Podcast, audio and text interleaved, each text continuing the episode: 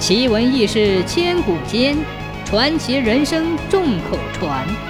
千古奇谈。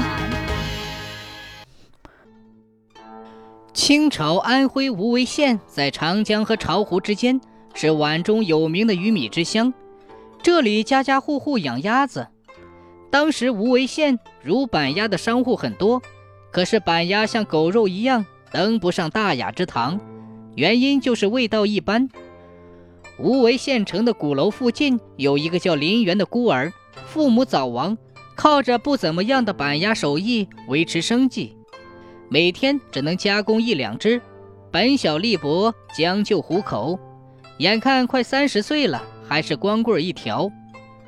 林元家对门是一户姓何的人家，这何家也是如板鸭的。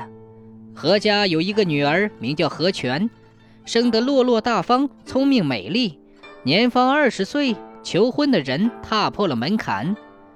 何全姑娘早有意中人，就是和她一起长大、青梅竹马的林园。林园心中也喜爱何全，但苦于家贫，无钱下聘，不敢向何家求婚。这年八月十五，林园鼓起勇气，一大早就提着一只精心加工的板鸭来到何家。在当地有一个不成文的习俗。男方向女方求婚，大都选择在中秋节这一天。林园所谓何来，何家心知肚明。林园刚坐下，何家就陆陆续续来了好几波提亲的人。这些人家大都是有钱人，礼品一个比一个贵重，而林园却提了一只普通不过的板鸭。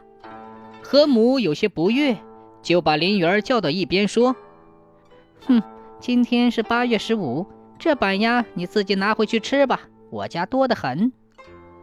林园一听，连板鸭也不要了，就往家里跑。后面的何泉姑娘边喊边提着那只板鸭追了出来。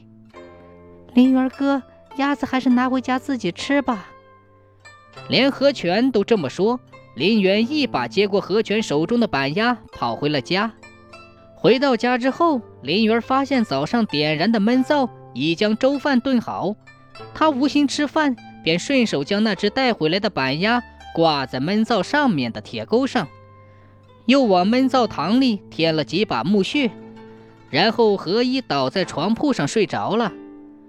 林园正在床上做着娶媳妇的美梦，忽然被一声叫喊声惊醒了：“林园哥，快醒醒！”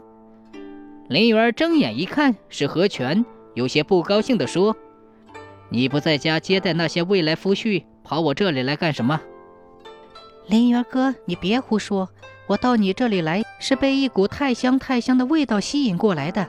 你闻，好香！此时林园才注意到这股香味儿。这是什么香味儿？咋这么香？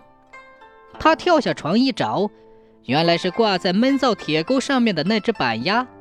只见闷灶里面的一股细烟正往板鸭上飘。那板鸭通体金黄，有一股油正在往下滴。林园大为吃惊。原来林园往闷灶堂里添木屑之后，那木屑半燃半灭，冒着一股细细的烟，直熏那挂在铁钩上的板鸭。不久，那板鸭竟变得光洁油亮，色呈黄金，发出一股奇异的香味儿，把对面正在忙碌的河泉姑娘给吸引了过来。林园立即取下板鸭，又重新添加各种调料，卤了一下。这时板鸭变得更加肉嫩色鲜，金黄油亮，皮质厚润，醇香味美。林园用刀切了几片，添加了些麻油和香醋。乖乖，这板鸭更香了，尤其是烟熏味渗透到鲜嫩的鸭肉里，更是奇香无比。此时，林园和何全立即将板鸭拿到了何家。何家来的那些人一见，一个个馋得流口水。于是你一块儿我一块儿满满一盆子的鸭肉，几分钟就吃完了。林园神奇的板鸭一传十，十传百，全县城的人都知道了，他的生意立即火爆起来。每天排队买板鸭的人，从早上排到晚上，都排成了长龙。林园忙不过来，他把何全一家请来帮忙。不久，何家人答应了这门亲事，并为他俩举行了婚礼。可当林园要将这神奇香味的乳板鸭诀窍传授给别人时，何家的老两口死活也不同意，并以领女儿回家作为威胁。过了些年，林园岳父母相继去世，两口子才把乳板鸭的诀窍传授给了同行。